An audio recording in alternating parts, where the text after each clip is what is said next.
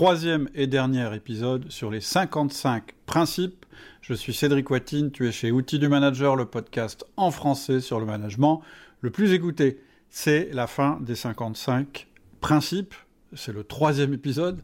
Si tu n'as pas écouté les deux premiers, c'est dommage, tu devrais les écouter. Ou si tu veux aller plus vite, tu peux télécharger directement en cliquant euh, sur le lien qui est en descriptif un mind map qui reprend les 55 principes. Je te rappelle les catégories management, délégation, coaching, direction d'entreprise. Et maintenant, on va voir les 11 derniers principes qui sont les principes de réussite.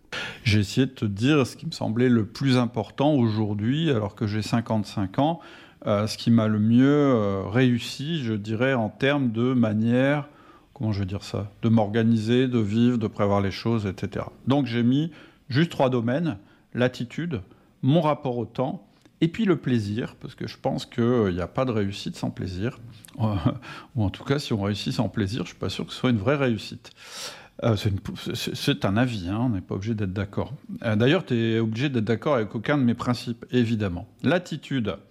Moi, je pense que les gens qui réussissent, ce sont des gens qui sont déterminés, c'est-à-dire ils savent ce qu'ils veulent, euh, mais à la fois qui sont souples sur les moyens d'obtenir ce qu'ils ce qu'ils veulent, et patients tu, tu, vas retrouver ça dans mon rapport au temps.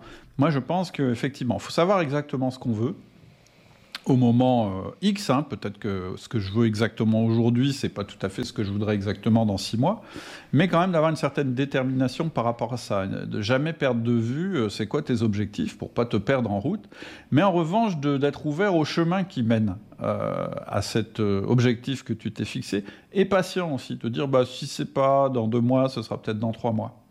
Moi, je crois beaucoup à ça. Ensuite, il y a un truc que j'aime bien, dont on a parlé récemment dans les mails privés, c'est connaître ton ZAB. Alors, ZAB, c'est quoi? C'est T'as pas besoin de connaître. Euh, imaginons que tu pars d'un point A et puis tu vas aller à un point Z.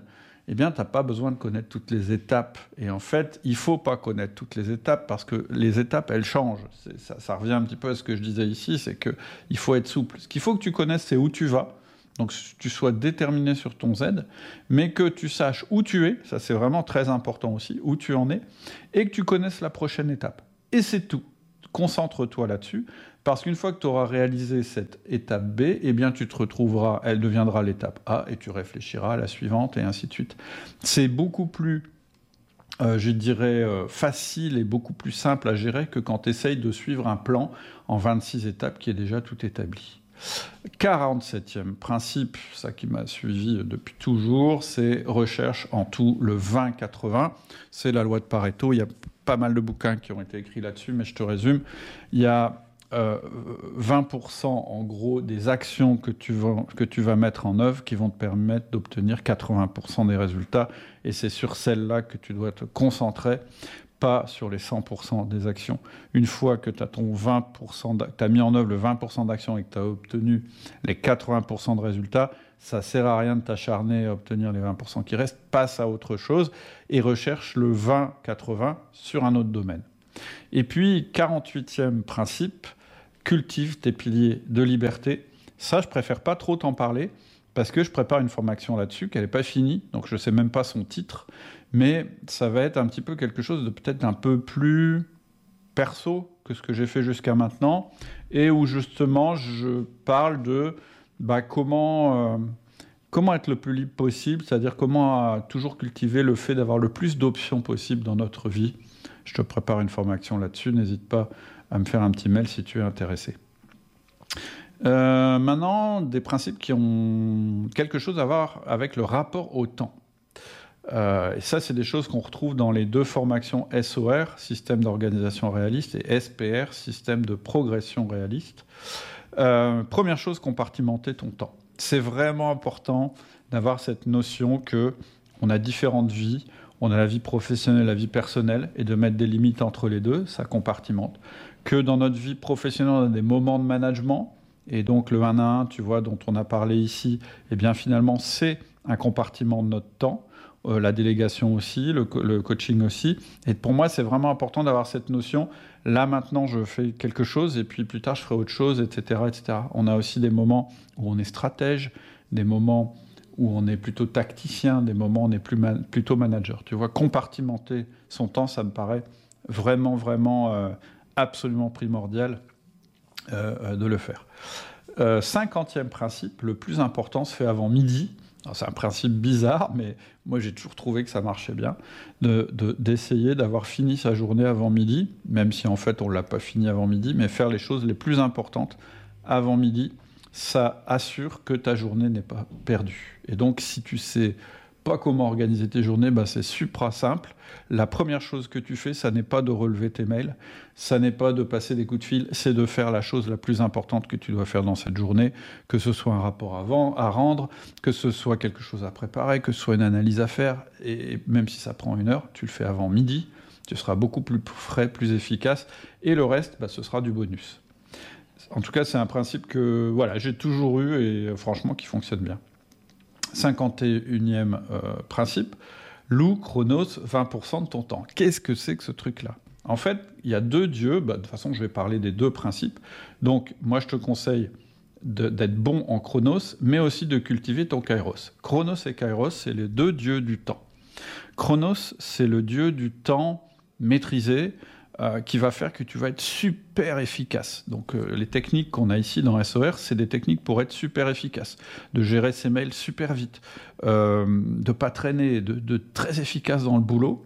Et en fait, ce, ce dont je me suis rendu compte, peut-être un peu en évoluant puis avec l'âge, c'est que tu peux pas être loué chronos 100% de ton temps, et il faut pas le faire parce que si tu fais ça, tu perds ton kairos. Alors c'est quoi kairos? C'est le deuxième dieu du temps, c'est le dieu de l'opportunité. C'est-à-dire que c'est tout ce qui va arriver qui n'était pas prévu et que tu vas pouvoir saisir pour en faire une opportunité. Et pour ça, il faut garder du temps.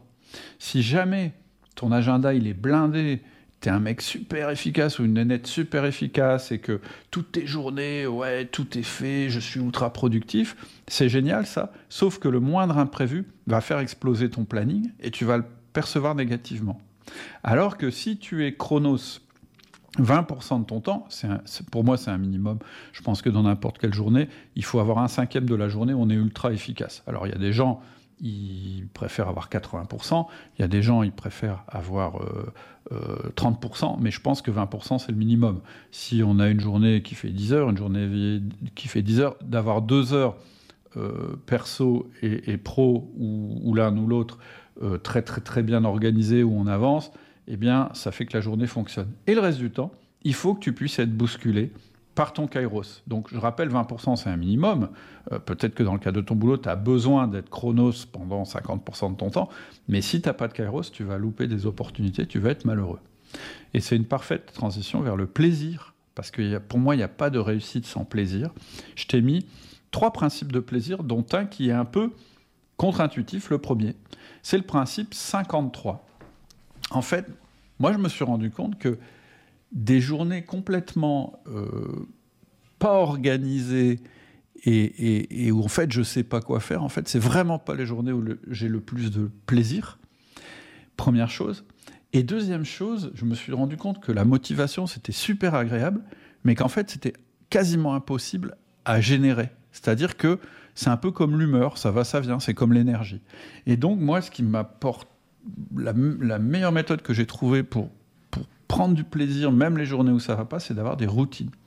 Et donc, ça j'en parle dans SOR et SPR dans le détail, il faut absolument que tu aies des routines qui soient positionnées dans ta semaine, que tu puisses bouger, mais qui soient les, les routines minimales pour avancer, euh, que ce soit au niveau personnel ou au niveau euh, professionnel. Et donc, moi je pense que travailler avec des routines, ça donne beaucoup plus de plaisir que, de n'avoir un travail qui n'est basé que sur la motivation.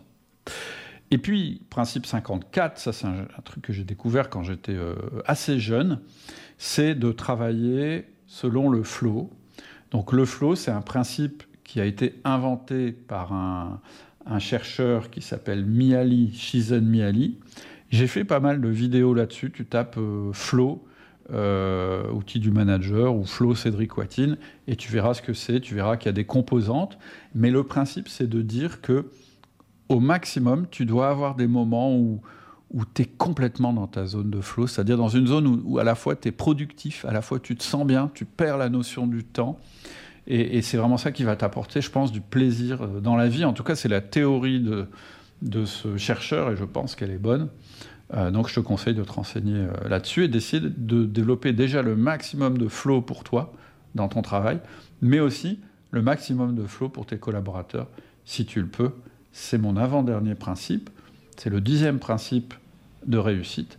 Et le dernier principe pour euh, cette année, on va dire, quand j'aurai 56 ans, peut-être j'en rajouterai un, ou bien j'en éliminerai, je ne sais pas. Moi, je te conseille d'écrire tous les jours, même si tu ne sais pas écrire, même si tu fais plein de fautes, on s'en fout.